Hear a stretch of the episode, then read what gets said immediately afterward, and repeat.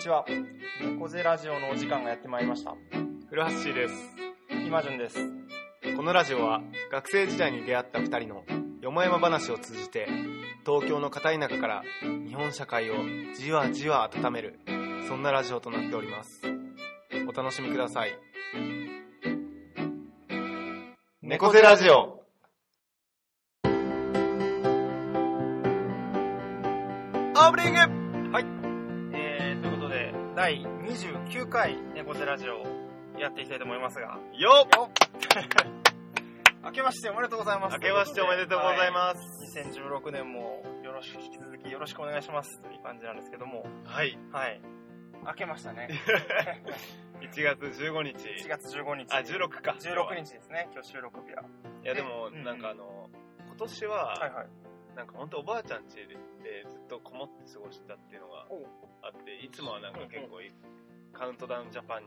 あ、行っフたェりスしにて行っんたりとか、あんとは高校の友達と焚き火をして過ごすとあかして言んっだてけど、たね。なんか今年はね、もう本当、3人、だからおばあちゃんと両親にしか、明けましておめでとうと言ってない。なるほど。おばあちゃんってどこなのおばあちゃんちは、あの、九十九里の方ほんの、あの、浜の近くなんだはけいど、はいいはいはい。やもう本当ね、しっぽりというか、静いやかに。そうこんなハイテンションで明けましておめでとうございますってなんか言えて今はちょっと嬉しかった そうか、まあ、身内だとね、そんそうそなうハイテンションでもないですよあちね。ょっと起きてさ寝ぼけまなこに「うんうあん今日も明けましておめでとうおばあちゃん」ぐらいだからそうか。え、何日におばあちゃんち行ってたのえっと30日の夜から3日まで ?3 日までか。うんうんうんずっといたうんあ、そうなんだ。う。珍しいね、でもそういうんいやそうだねえ今じゃ何したね僕はね、30に帰って、広島に帰って、あ一緒なんだで、そう、年明けがね、割とゆっくりだったから、ん5日まで広島にいた。そうなの、うんあそうだそうだったねそうオープンちょっと遅かったねそう、オープン遅いんくだよるみのそうそうそうそう。金曜日がオープンだったから。あなるほどね5日までかあじゃあ結構のんびりできたのんびり。でね、4号は家族と山口に旅行に行って、山口県に。へえそうそうそうそどう。こゆ、湯田温泉っていうね、温湯田泉があるんだけど。市販の入浴剤には含まれてない、含まれてないね、ね。 ちょっとだからなんか、その、うあれだろうね、多分 B、B メンバーみたいな感じだねん、あなるほどね、う B クラスん。B クラスみたいな感じだよね。失礼だけどね 温泉界では B 温クラス。泉会やっぱゲロ温泉とあそかうだねに比べたら、ちょっと知名度が低い。まあ、そうだね中四国の中だだと、まあまあ割合流し入れた温泉で。えー、そうなんだそうそう。今日、あの、実はそう、今日の歌で後ほど読もうと思ったうん歌があるんですけど、中原中也っていう。おーうん詩人国語の教科書でそうそうそうそう。なそうんだっけあれじゃないか、汚れちまった悲しみ。あそうだそう、今それだ日、後ほどそれを読もうと思った。あなるほどね。それがね、中原中也が、その、湯田温泉出身で、あそうなのそうそう、だから記念館がね、結構立派なのが、えー、それに行ってきたっていうのもあって、今回ちょっとね、中原中也の詩をじゃあ、後ほどそうそう読もうと思ってたっていう感じなんですけども。いやはいはい。どうですか ?2015 年、16年。ーいやーこれね俺あの毎年思ったんだけど、はい。なんか2010あまああの年がおまあみんなそうだと思うんだけど年が終わってさ、うん明けたらさ、うんよしじゃあ今年の抱負考えて、はいはいはい今年も頑張っていこうっうん、うんてさ、。やっぱ気合い入れるわけじゃん、はいは今年こそはみたいいはな、い。うんまあね、毎年ね。なんかそうででもうちって大体俺さまあ友達と過ごしても、まあ、結局何日かおばあちゃん家いて大体駅伝を見る機会うんうん。がは多いんだけど、いはい。こたつの中でぬくぬくしながら、うん駅伝を見てると、うんなんかあの、こいつら若いのにうんすごい頑張ってるな、みたいな。うん俺ってほんとダメなやつだなっていうネガティブルー思考にはいは入っいはい。てって、うん結局出花をくじかれるっていう 毎年そんな感じなんだ。毎年、うんうんこのくだりがあって、ちょっとそろそろこのルループから抜けたい。まあね、あんだけ見せられるとね、ちょっと。いや、そ今うだ年ねもまたでもそのループにはまっちゃった感じだ。いや、ハマったね。あハマっあ、た。はまった。なんか、ほんと、いや、もうそもそも目標が高いのかもしれないけど、うんうん。いや今年は1秒も無駄にしない で頑張ってこうみたいなかなか高いな。 志 を。そうそうで考えて、いきなりさ、うんこたつでさ、もう、もう、もう1秒どころかみたいな。見る予定のなかった駅伝を、なんかやっぱ見ちゃうんだよ。 あれなんか、あれずっと見ちゃうよね。そうずなっんかと見ちゃう。途中でやめればいいのにさ、やっぱりそう10区まで見ちゃったりすんだよそうね。、シード権争いとか。そうそうそううそう。見ちゃうんだまたちゃんと日テレもこう盛り上げてくるからね、なんかそうこ、そうそうね、なんか家族がどうたらみたいな背景もそうね、言ったりして。う2日に分かれるしねそうそうそうそ1日で終わればいいのにさう。ね。で今年ね、なんか僕もうあれだったわ。あ見なかったあの、3日は見なかった。もう、青学このまま行くだろうなと思っちゃって。あうあ、ん。まあ、もうないだろうとそう俺もねいつも行きだけ見ようって思って見んだけど、うん結局さうん最後じゃん、シード権争い ってドラマがあって思って。はいはいはい、はでい。前半でだい1日目で大体差ついてるからさ、うんうんうん。その20分間離れたらさそうそうそう繰り上げであれとかあそこにやっぱドラマが詰まっあてるるからね。しかもあれでもう順位がすぐには分かんなくなるから、あそうれがそう面そう白いよね。なんか、見えない敵との戦いですみたいなそうね。そう そうで結局2日目も見ちゃう見ちゃうみたいなね。長いよあれ長いね、あれはうん。そうそうそうそう。ぼーっとしてんだよね、またこう、ぼーっと見てる自分がね、いるから。しかもニューイヤー駅伝から含めるともう、1、2、3、もう3日、正あ月、そう三だねが日ずっとぼーっと駅伝見てるみたいなね。 そうだね感じですニューイヤーは見てないうんうんうん。ギリギリ見てないギリギリ見てないか。いや、もうそういう感じですけど、どどうですかでもその中、なんかこう、今年の目標とかあるんですかフラッシあー今年はね、うんなんかちょっとまだほんとぼやっとしてんだけど、ュは。トゥードゥうん。ほうほうをほう。はい自分の生活の軸にしないっほう。ていしうのをないんだ。掲げます僕はほうほうほう。いやっていうのはいははないんかまあ去年まあ仕事も含めうんなんか自分の日々の行動のうん指標というかベースがうん俺なんかメモメモ帳にトゥードゥねいつもメモってんだけどなんか思いつくたびにそこメモってはいはいはい。でああ何しよっかなって思ったらそれを見てうんうん。なんかやるっていうはいはのがまあ生産的だと思ってやってたんだけうんうんどなんかその時にうんいないなと思ったんだよねい。いない。いないっていうのは、その、トゥードゥってさ、うんなんか、いつか、それ、その時点よりも前の時点、前に、うんや、やるべきだな、自分は。いはいこれやった方がいいなって思ったことだと思うんだけど、うんうんうんその時にうん自分がやりたいことはいはい、はい。に目を向けずに、あ過ー去に自分がやりたかったこはいはとをその時やるみたいな。はいはなんていうのかな。そう、その時にいないい。い感なじいが、感じが、自分がね。そうそうしてうんうんうんて、あなるほで、っていうのと、まあやっぱり仕事もちょっと忙しくなったっていうのもあって、トゥうんートゥがやっぱ増え増えたなはいと、はいは例い年に比ど。うんうんべて。うん。消化できずにそう溜まってそくるうみそうたいな。そう。うんだからそのトゥートゥをいかに減らすかっていうのと、うんトゥートゥを軸にいかになんか日々過ごさないかっていうところを目標に掲げようかなるほど。お面白いね。でも確かにずっとフラッシュ今までも結構メモってたもんね。今そうメ日モっも、てた今日もさっきメモってたけど。な。メモってた いや、買い確かに買いたいものリストみたいな。確かにね。 結局もうもう、もうもうすでにやっちゃってる。いやいやいや、まあね、でも。でも欲しいものリストは、うんなんかあの、あれを見て買おうって思ってるわけじゃなくて、はいはい。なんか、たまたまあそこに書いてたので、うん日々暮らしてて出会った時に買おうああ、っなているうほど。はリいスト。はい。そっか、自分からそれを、こう、求めない。求めわないざわざ Amazon とかでで探したりはしない。うなんんうんか、うんうん例えば街ぶらっと歩いああ、たはい時はいに、。あそういえばこれ、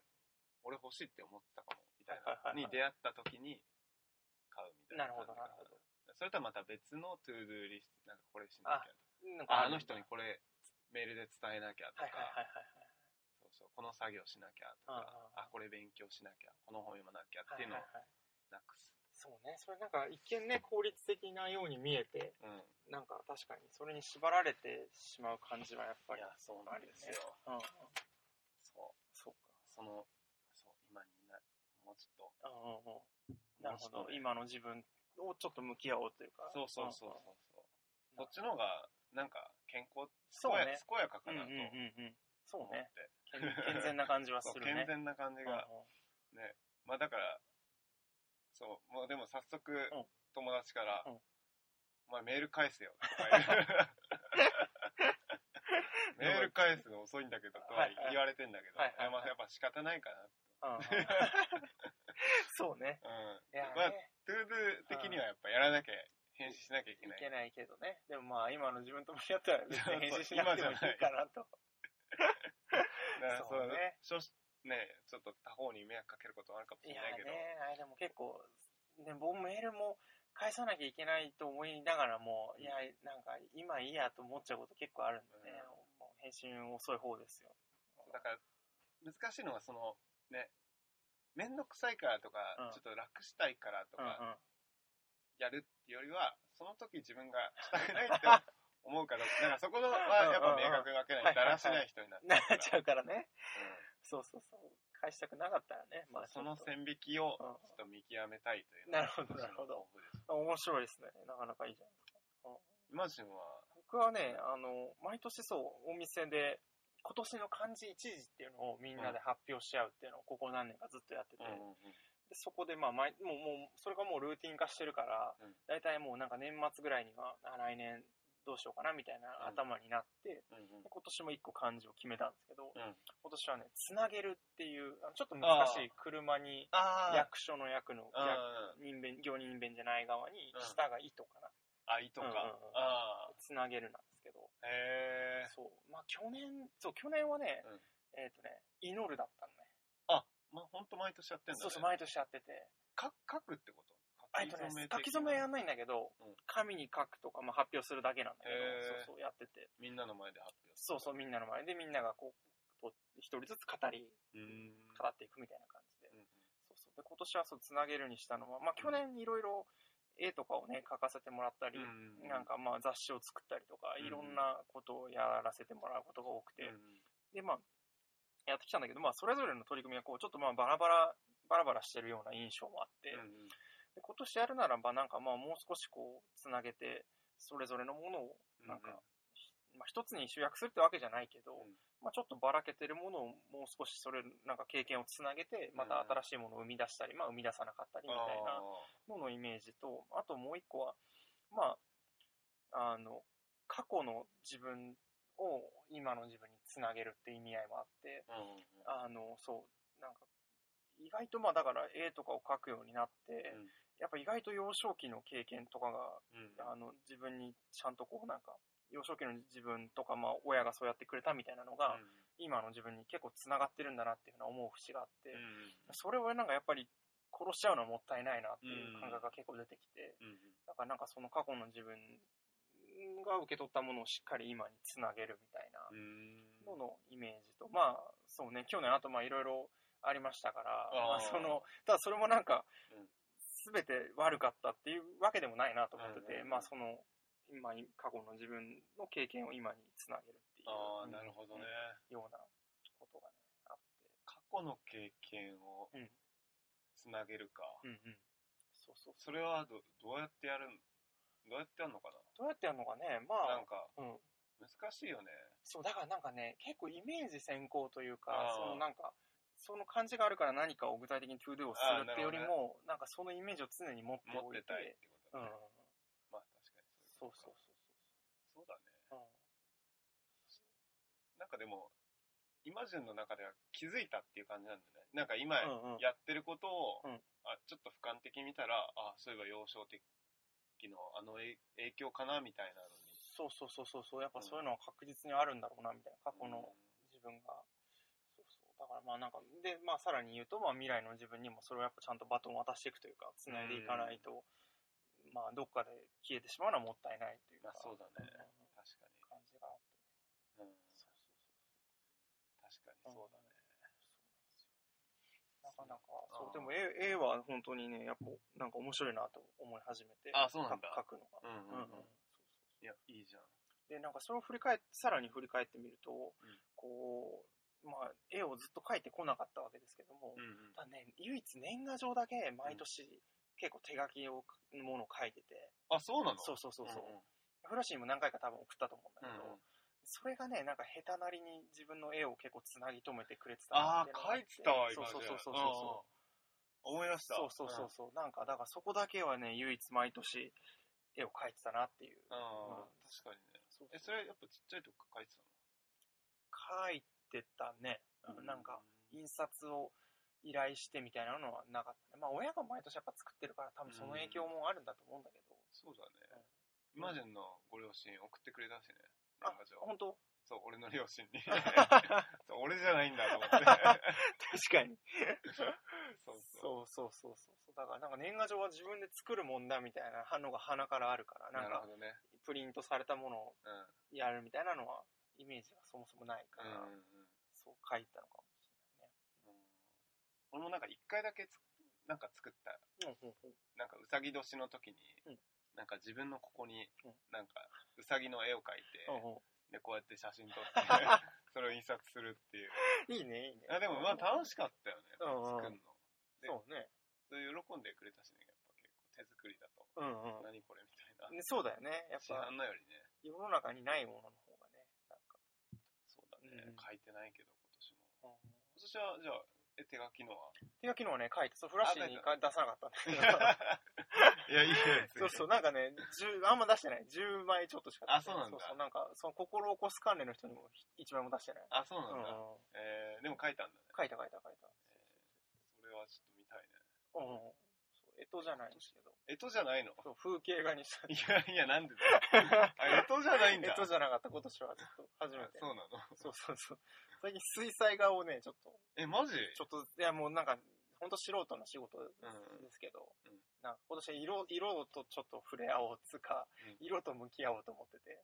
去年はそのあ水結彩画構って木炭のモノトーン一色のやつを描いてたんだけど、今年はちょっと色と向き合おうへと。え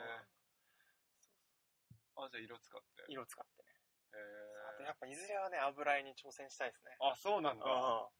油絵油絵のあの熱く塗る感じの。あちょっとゴツゴツゴするツ感ゴじツする感じの、ね、絵がであのへーでっかいキャンバスを使う感じのああね風立ちぬ的ないやーいいじゃん 油やっぱあのなんていうの芸術系の大学でもさうん油絵専攻の人ってやっぱもうやっぱなんかうん、うん、なんかねザザ芸術家みたみいたいなな感感じじあるもんねがあるよねやっぱあるある空間デザインとかよりもねそうファッョンション感がないあの人なん かそうそうファッション感がないねうんそう木彫彫刻とかもそうだそうねあそうだねうんもうなんか書かざるを得ない俺みたいな みたい な書きたいというよりはねそうそうそうそう使命感というかなんかそうそうそうそういそやうまあ全員がそうじゃないんだけそどうじゃないだういうイメーろうけジどがある俺あるねやっぱり、うんうんいやーすごいねなんでかもいいね油絵誰かにちょっと教えてもらいたいなと思いながら、ああうん油人いないないないか。教えてもらいたいねあ、本当。フラッシュでもどう、そういう意味ではなんか、ちょっとごめん長くなるけど、うん作るとかいうなんか欲求はあるんですか俺もああ作りたいうん。なんかを作りたい。作りたいっていう欲求は、うんもう基本的にはあるうんめちゃくちゃあ,、そうだよね。あるんだけど、なんかイマジンみたいに、うんそのえとかうんうん。なんかこれでいろいろやってみたいみたいなのはないかな基うんうん本的に生活で使うものとか自分が身につけるものは作りたいっていう欲求はそかなうりかそうあかる、そういうベースなんだね。だかそら、うそうそうあの染色の服とかも。そううんあとは何でもいいよねやっぱ自分が使うコップでもいいしさはいはいはい。食器でもいあいあし、ね、食器ね。いいね。なんか使わないもものはいらない、ああ、逆逆にに。言えば面白いね、それは。うんへえ。だからあーそあーどうなんだろうなそういう意味では、ああんま絵絵とかよりもやっそうぱだね使うものがいいんだと思そううだよね。うんうんうんうん。うんなんだなんでなんだろうねいや、面白いね、でもそんな、じ実用的っていそうそうそうか実んんそうだね、うんうん確かうんにうんね、まあ民民芸と言えるかどうか。そうだうんうねんなんか機能美ってはいはいはい。言葉がうんうん、はい結構好きでさ、はいはいはい。そのなんか機能を極めた美しさみた美いな、ね。しさみたうんいうんうん。な、あそうだねまあなんかそれはやっぱ使うものに当てはまるあ、そうだ言ね。葉だと思うそうかだら、ね。なんかそういうところにうんうん、興味があるのかもし確かに今まで語ってきた中でもそういう機能美的なのを結構言ってきてたかもれね。ないそうだね、うんうん、し結局行き着く先は結構シンプルな形に収まってたりとか、そうだねなんかコップとかもなうん1個にしたいんだよああ、なるほ ど。な、うんたくさんじゃなくてね。今たくさんじゃなくて、うんうん、もうこれっていうのをずっと使うみたいな、ね。 1個作りたいだあなーそういう意味では、そうね、陶芸もちょっとやってみたいですね。うんっていう感じで20分ぐらいになっちゃいますがあ20分も喋りちょまっとしね、た長かったですけど。まあまあ、まあまあね、年年始ですからね。年始ですから許してももらいましょう。はい。はい。エコゼラジオはい。ということで、えーじゃあ早速コーナーに移っていきたいと思います。えーで、コーナーですが、これは、あのね、コーナーの音はないので、 あれですけど、僕らの歌ということで。前はねあったんだけどね、そうそうそうそう。僕らの歌、そうそう歌、歌、みたいな。っていうのがあったんです けど、まあまあなんかこうラジオ的に、じゃあここで一曲紹介みたいな流れでね、そうだいねけたらということで、今日もじゃあ一つ。えーはい。はい。 このコーナーでは、えー突然で説明になる当然説明になりますけども、このコーナーではリスナーから寄せられた好きな詩、歌詞、名言を今順か古橋が心を込めて朗読します。普段りあ、普段りじゃねえや。普段あまり披露することのない自分の大好きな言葉をぜひこのラジオで聞かせてください。はいということで。ということで、えー、ね、やっぱ新年ちょっとやっぱまだウォーミングアップがね 足りてない感じが僕らありますけども、ちょっとご了承いただけたらということでそうだね。で、今回はですね、えっ、と、ちょっと僕の方から、えー一つ、えー読ませていただきたいなと思いますが、ちょっと冒頭でも説明したように、えー中原中也さんのですね、えー詩を一つ紹介したいなと思います。お願いします。汚れちまった悲しみに、今日も小雪の降りかかる。汚れちまった悲しみに、今日も風さえ好きすぎる。あ、吹きすぎる。汚れちまった悲しみは、例えば狐の皮衣。汚れちまった悲しみは、小雪のかかって縮こまる。汚れちまった悲しみは、何望むなく、願うなく。汚れちまった悲しみは、倦怠のうちに死を夢む。汚れっちまった悲しみに、痛々しくもおじけづき。汚れっちまった悲しみに、なすところなく日は暮れる。はい。はいということで、えーね、聞いたことがある方がほとんどかなとも思いますが、なんか国語の教科書に多分ね、乗ってたね。どっかのなんか三村か、うん。わかんないですけど、なんか多分載ってるんだと思いますけれども。うん。えー詩集「ヤギの歌」の中に収録されている「まあ、汚れちまった悲しみに」という、うん。えー詩ですね、はい、だから中夜記念館というのが山口にあって、まあ、そこにちょっと行ってきたのでうん。これを読ませてもらいましうん。なんかじょ、やっぱ、繰り返し、うんまあ読むことで、なんか、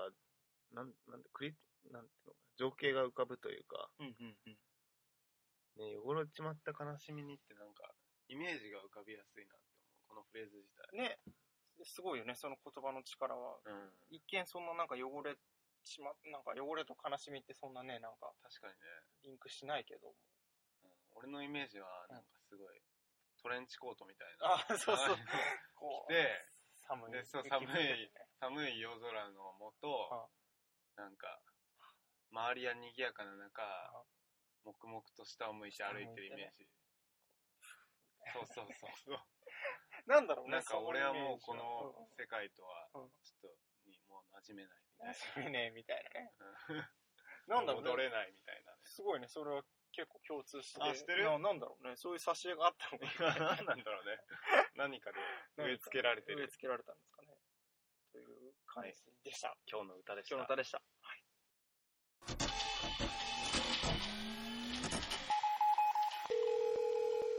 僕らの、僕らの秘密会議、秘密会議、秘密会はい、ということで、えー続いてのコーナーですけれども、僕らの秘密会議。議。よっはい。名物コーいや 毎回これやって ますけどね、ナー。本当にすいまやせん。りやすいですから。やりやすいですからね。いや、でも、はい他にも理由があるんです。そうです。なんと今回はリクエストをですね、いただいておりまして、はいはい。えーね、はいこれはどこまで明かしていいのかわからないですけど、あのそうで海すね外にね、今、放浪している、そうそうそうそうそうあの、夫婦、夫婦、そう。夫婦で夫すね。婦で、うんうんあの、海外を放浪してるね、友人から、そうそうそう僕ら僕らの共通の友人からリクエストをいただいてね、はい。えーちょっと、じゃあ読んでいきましょうか。ちょっとまずコーナー説明をね、あ、そうね。ちょっとやらせていただきます。はい。僕らの秘密会議。このコーナーは、固い中から猫背な二人がこそこそ話す話題を、リスナーの皆様に登聴していただいているという体でお送りするテーマトークです。はい。猫背な二人にはいこそこそ話して話してほしいテーマもね随時募集中ですので、はいどしどし送ってくださいお願いします。まあ、毎回このコーナーやってるんで、もう、毎回聞いてる方は、もうね、もうお馴染みかなとまあ思まいあますただのテーマトークだろうと そうそうそうそう。いう感じでね、もうバレてますけども。はいで、今回、えーお便りいただきまして、えーありがとうございます。えーラジオネーム、トランプトラックさんですね。はい。トランプトラックという、あの、あの、名前で、あの、夫婦で旅をしてますけども。えー、イマジンフラッシュお久しぶり。私たちが旅をしていて、現地の人たちと話すとき、話題になることで、もやもやすることを書きますと。2ついただいてるんですけども、えー、1つ目が捕鯨ですね、えー海外にいると日本はあんなに頭の良くて美しい動物を殺してるってたまに言われるんだけど、えーそれって知能指数や見た目で生命の重さを変えてるんじゃないかなと思う、えーそれなら子羊もふわふわして可愛いし豚は、えー犬より賢いのもいるのにと、えー一部の文化では認められているものもなぜ日本の、えー捕鯨は文化として認められていないのかと犬や猫を食べる人たちは文化と言われて、クジラは野蛮と言われるのはなんでだろうということですね。えー、まあもちろんね、政治的な問題とかも関わっているんだとは思うんだけど、えー、というふうな形で、まあその、ね、一般の人が本気でクジラがかわいそうと思っていることに対して、えーどう接したらいいかわからないなというふうなことでいただいているのが一つ目。で二つ目がですね、ベジタリアンについてですけども、えーベジの背景には、まあ、宗教的な理由だったり、健康的な理由だったり、あとは、まあ、えー摂取を嫌ってっていう、まあ、人それぞれはあるんだと思うんだけど、まあ、3つ目の、えー摂取を嫌ってという人に対して、えーまあ、確かに生き物たちがあまりに残虐な方法で盗撮されたり、まあ、殺されている、育てられているという実情は問題だと思うけれども、えーそれを知ってだから食べないっていうのはちょっとなんとなく引っかかると。えー気持ちはすごくわかるし、間違ってるとも言えないけど、消極的というか、まあ、他の方法はないのかなと思う。えー肉を食べないのに同じように家畜を苦しめて作っているミルク製品は良しとしている人もいたり、えーそれってスタンスが通せてなくないというふうに思いますと。で、えー僕らに対してですね、生命、まあ、生命、命をいただくってフレームで考えたときに2人は、えーどう思うのかなというのをちょっとリクエストをいただきましたということですね。はい。はい。いや、なんか海外にやっぱ旅してる、うん視点ならではのなんかそうだよね話というか、やっぱ外に出るからこそね、日本のうちのことが分かるって、まあよく言われることですけども。あんま捕鯨とかベジタリアンの話とかはね、出てこないからね。日本にね、だととといどないまってしるね、とあんまりベジタリアン。うんうんいないし、うんね、健康でって人はまあいるかもしれないけど、そうだね。ね、そんないないし。うんうんということで、まあちょっと、まあ、この2つのね、トピックを、まあ、魚に、まあ、おフレームとしては、えー命をいただくってことに対して、うんえー話していけたらなというふうに思うんですけども、うんね、どうですかね、捕鯨なんてでも本当に結構僕もこの話をからリクエストをもらってニュースをちょっといろいろ拾ってみたりしたんだけ ちょっと、ど言っちゃった。 あ、言っちゃった。 まあ絶対言っちゃうと思うんだけど、まあ、 まあまあまそあ う。そうそう、まあ、うね、浜翔さんなんですけど、う 浜翔さんからね、そうそうそう、あの、言ってて。で、ああの、そう、だから、意外と話題になってたり、まあ、ニュースを賑わしたりしてるけど、やっぱうん関心が僕の低いんだろうか、あんまりそれをこう、ピックアップできてないというかう、んキャッチアップできてないっていう感じもあって、ね、なんか、やっぱ外に触れることで、んうんね。で、しかもこれ意外だったのは、やっぱそういうことで結構言われるんだなと思って、海外の人はそういうことに、をなんか言う人もいるんだなっていうのが、まず意外だったわ。あ、そうなんだ。うん。海外のの方が敏感だよね。なんかね、そういうことに対して、そうあの、一つそれで言うと僕、保険にちょっとか、あの、一個、あれが、関わりがあるっていうか、 あ、そうなのあのね、大学2年生の時の倫理学っていう、菰田先生って亡くなっちゃったんだけあーど、俺も受けてたよ。受けてた。うん、好きだったの。好きだった。うん。ごめん、えっとね、菰田先生の授業じゃなかった。あ、じゃないんかい。じゃ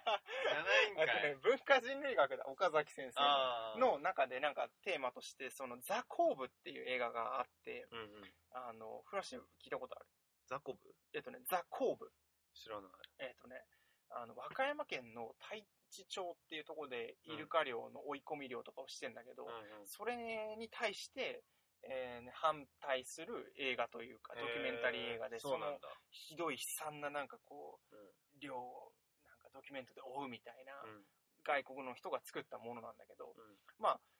かなりそれは、だから一方的な視点としてのうん教材として扱うというか、まあなんか一方的な視点で描かれてるものってこうだよね、みたいな感じで扱ってたんだけど、うんまあその、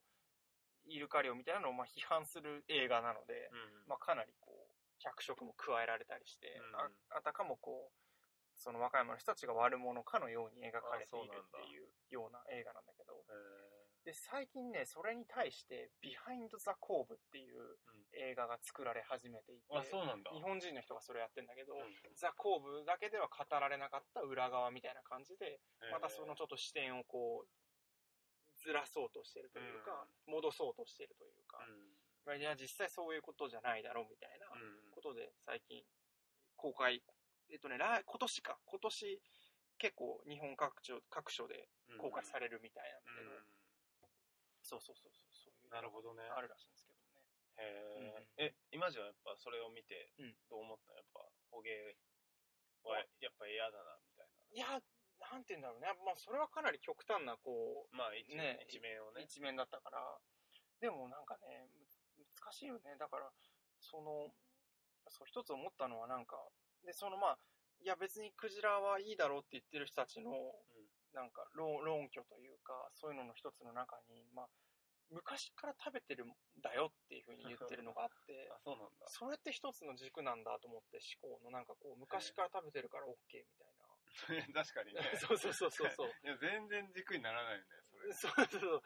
んでもなんかどうなんだろうね、それを結構、でもそれもなんかね、結構そのいくつかある理由のうちの結構大きな一つとして。あ、そうなんだ。で、まあ昔から食べられてるからそこには文化がありっていうような語られ方をしててね。で、クジラともまあこう、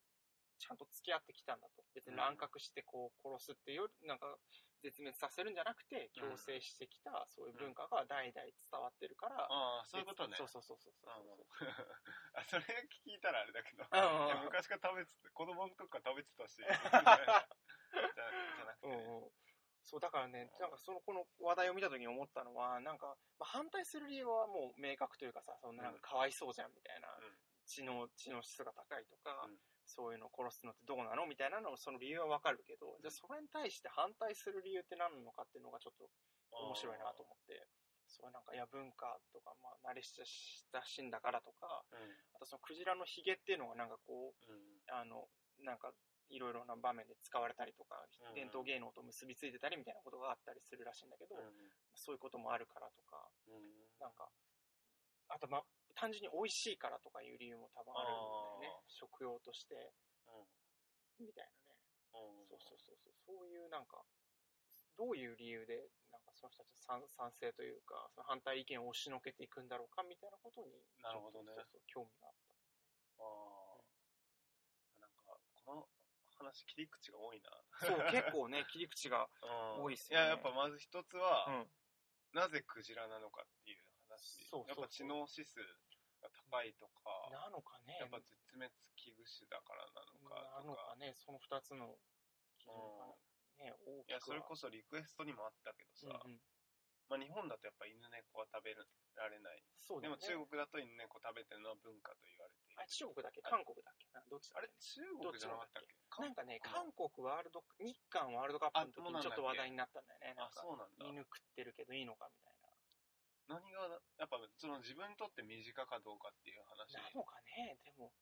なんかいなや、のかな本当になんかすごい自分の極論言っちゃうと、すごい相対主義的に、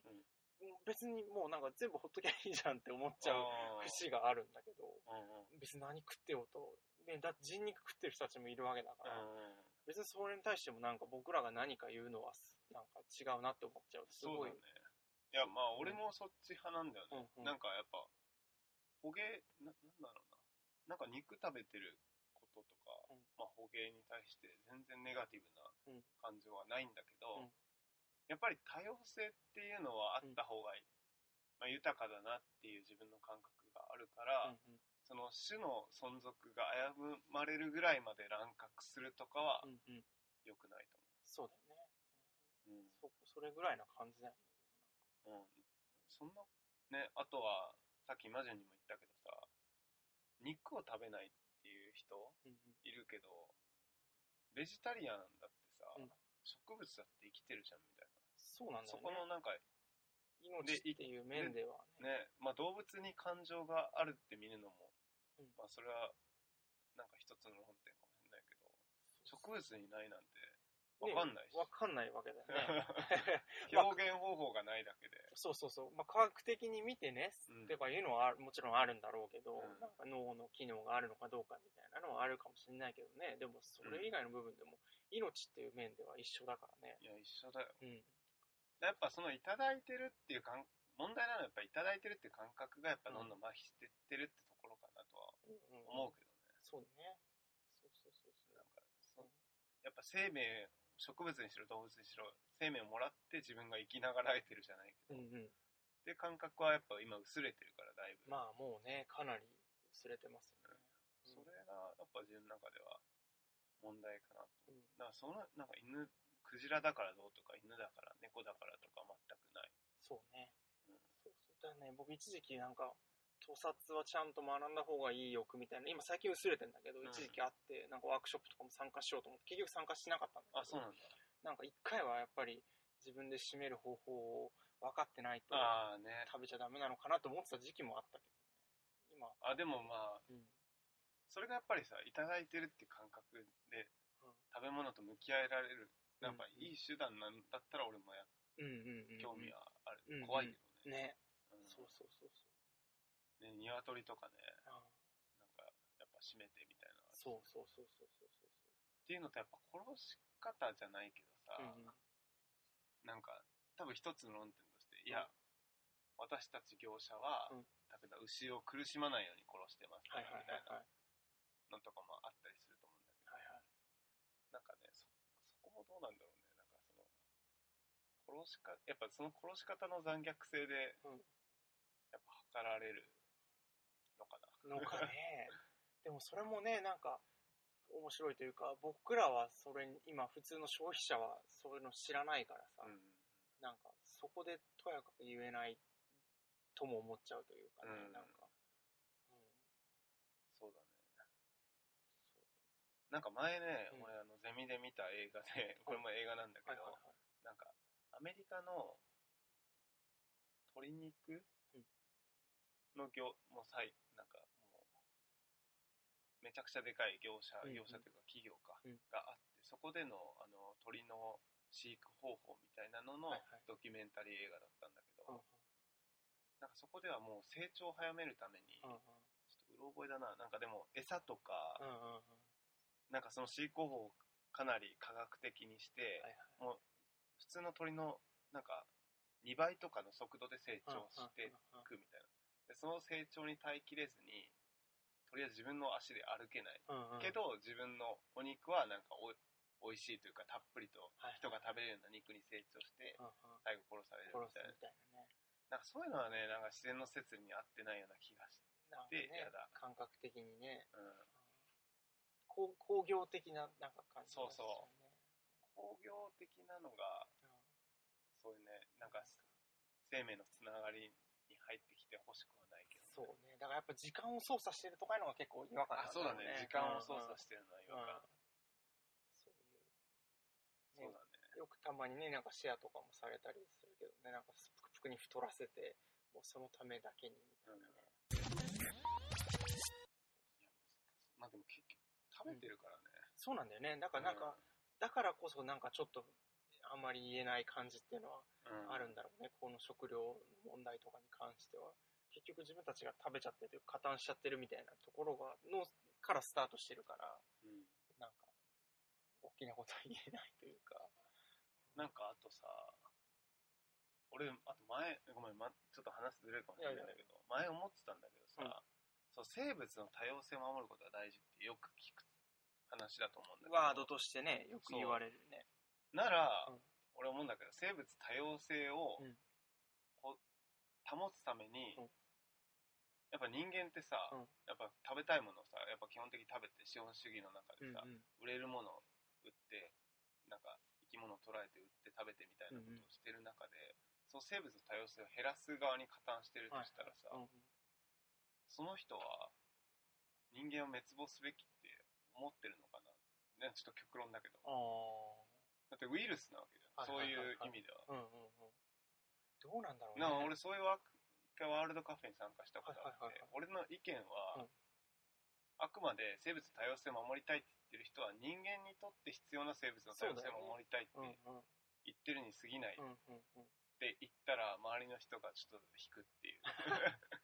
でも、それは環境問題とかでもよく語られるよね。環境問題って結局人間が暮らしやすいための環境問題っていそうそうそうそうう、環境づくりをやっていこうっていうことでしかない。そうなんかそこのなんていうのかなでも本当にうん生物の多様性を守りたい、うんだからできるだけ人間もなんかウウイルス感をなくすじゃないけどさ、うんうんうんうん周りと調和してやっていきたいって思ってる人もいれば、うんうんはいはい人間にとっての生物多様性をうんうん保存していきたいってなんかそこの立場に立ってる人たち、うん立場が違うせいでさ、う議ん論が全く噛み合ってないみたいはいはな、いはい結構あると思ってそてれでもあるんだろうねやっぱ環境問題とかにせようんそういうなんか2つ分かれるような気はするようねん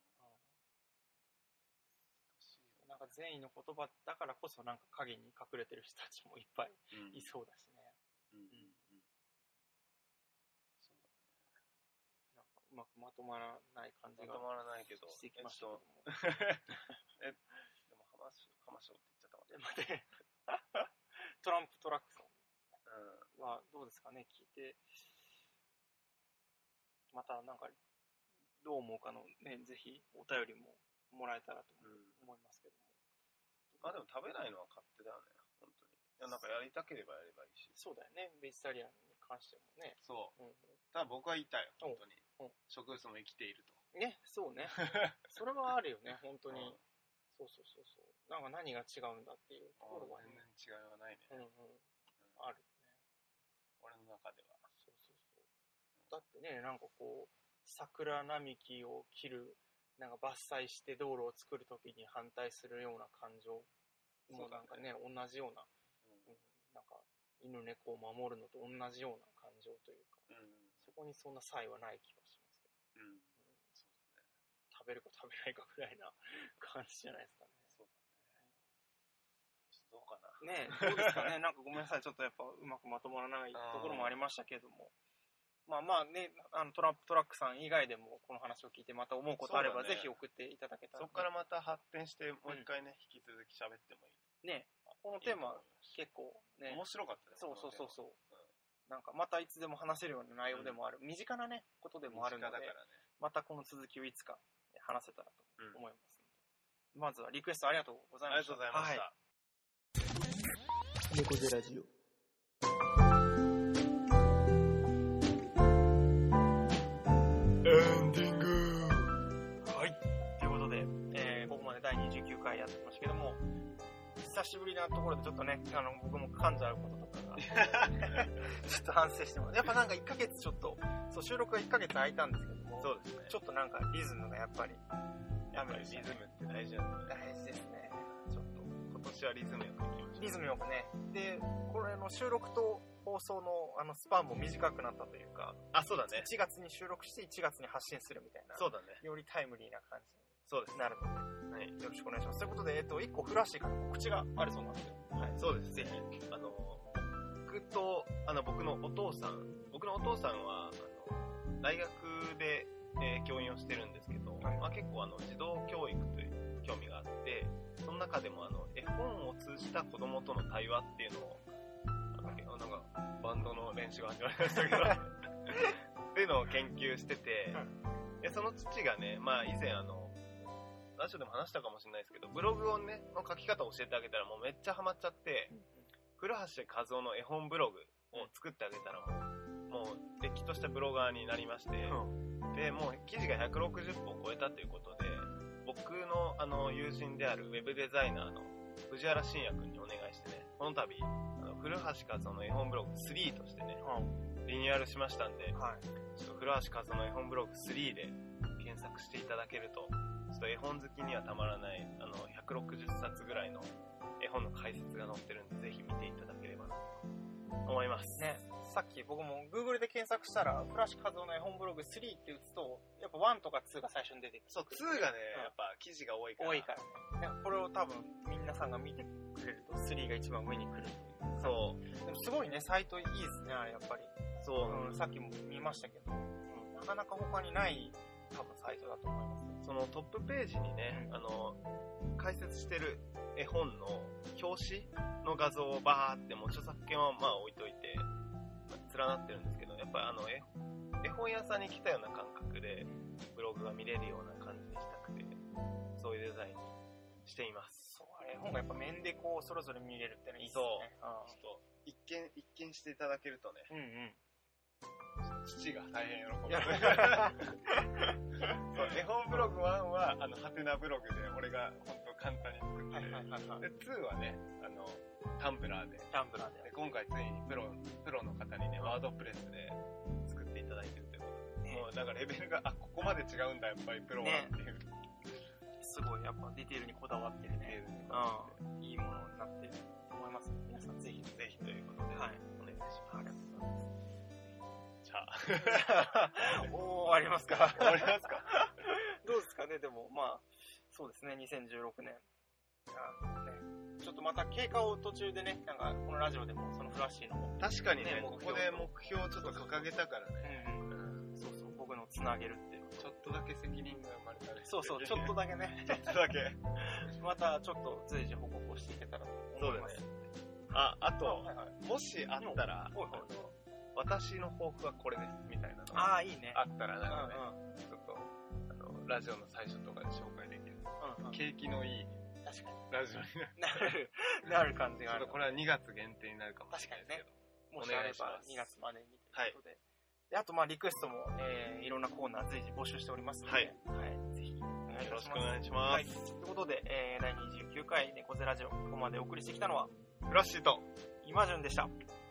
また来月、バイバーイイ